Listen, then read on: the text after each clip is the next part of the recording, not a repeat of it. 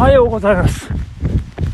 気温は9度でございましてさほど寒くはない感じではあるんですけれどももう一度シャカシャカを着てしまうともうダメですね。もうシャカシャカなしでは生きていけない体になってしまいまし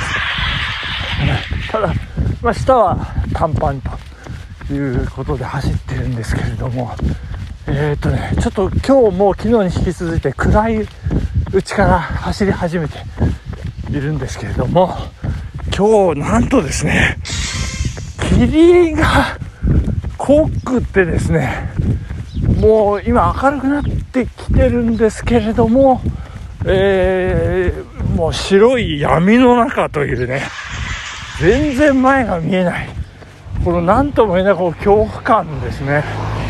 えー、こうそんな中ずっとこう走ってきまして。で今ちょっとこうアップルラインからちょっとこう左に入りまして豊野地区にこう入ってきてるというところなんですけれども。いやーこれはねすごいですね。大体ねこう霧ってあの明るくなってこう時間が6時7時ぐらいにこうどんどんどんこう立ち込めてくる。立ち込めてくるっていうイメージなんですけど。もう今朝はねほんと暗いうちから真っ白白と。暗いのに真っ白白ってよくわからないですけど。いや本当にすごかったですよね。いやまあそんな中、えー、今豊野地区。ちょっとこれわからないんですけど新幹線のガードくぐってでもう一つ。あそうか川を渡って、えー、今度は、えー、JR をの高架を渡るということなんですね。こうコブがねこう連続うんしますんで、えー、ちょっとねあのトレーニング的にはややこうねハードな感じがいたしますけれども。どうでしょうね。この辺でちょっとお便りを紹介させていただきたいと思います。たけちゃんさんありがとうございます。いつもありがとうございます、えー、爆音機相変わらずいい響きです。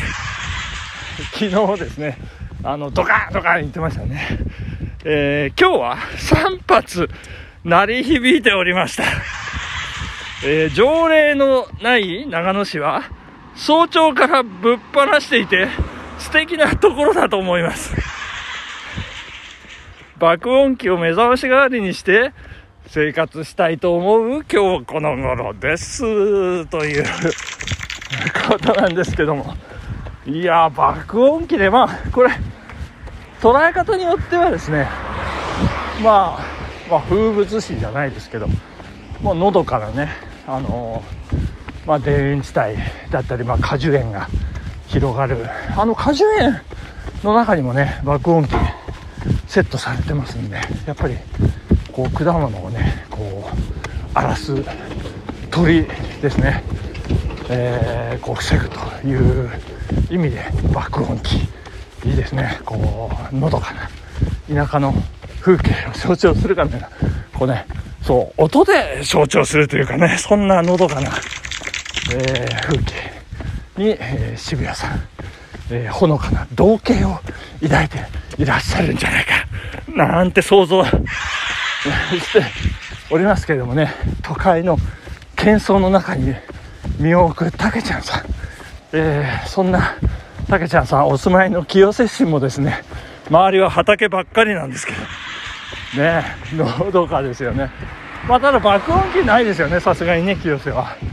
えー、まあ住宅がまあ畑の周りにねこう結構密集したりしてますんで。まあ、どうなんでしょうね。爆音機をセットするこの、まあ、文化 文化というか何てでしょうね。習慣がないとそんなことなんじゃないかと思いますけど。いかにか爆音機でこんな尺を使ってしまって。どんどん喋らないと、えー、昨夜ですね。昨夜は、えー、久しぶりに焼肉屋さんでこう焼肉をねいただきました。いやー、すごかったですね。これ、レーン、レーン焼肉っていうんですか？あの、ななんでしょう？レーン焼肉ってこうボーリングかなみたいなイメージだったんですけども。あのー、あれですよ。回転寿司でオーダーしたやつがシューってこう新幹線のなんかに乗っかってこうね運ばれてくるみたいなそんなイメージでちょっと巨大なレーンが、えー、座席のこう横にありましてですね、えー、ギューッとこうねオーダーしたものがこう出てくると。間もなく、えー、到着いたします。かなんかアナウンスがね流れて。であのー、まあ、当然あのタブレットでねピピピってこう注文するんですけれども。まあ面白い。すごかったですね。で通路側からはねあのロボットがこうなんか運んできてくれるっていうかね。まあまあ人の形してないんでちょっと味気ないんですけども。まあロボットですね。まあでそんな中ですね私が、えー、注目してったのがですねそのレーンの反対側の座席ですねボックスの中。の私のちょうど体格に、えー、陣取ってた、えー、あれは若い。OL ですかね。女子大生。っていう感じじゃないですやっぱ OL さんですかね。あの異常に美人だったっていうね。ぐいぐい飲むんですよでもね。でぐいぐいガンガン食べるというね。どこまでこの人えー、胃袋が底なしなんだろうっていう感じのね。あの町中華でやろうぜのあのお姉さんみたいなねイメージですね。あのあかねちゃんって言いましたっけね。あのちょっと似てるんですよね。でこう、えー、まあ隣の妻それから向かいのあの妹夫婦家族にこうね気づかれないようにこうずっとこうね、えー、眺めながらえ私も灰を進めていたというそんな、えー、昨夜でございましたけれども、えー、マッコリがねあの美味しかった。久しぶりにこう夜間で、え、出てくるね。ちょっと夜間ちっちゃかったんですけどね。まああのとってもこう口当たりがいいというかバランスがいいんですね。こうなんでしょうこうあの発酵の度合いだったり甘みだったり、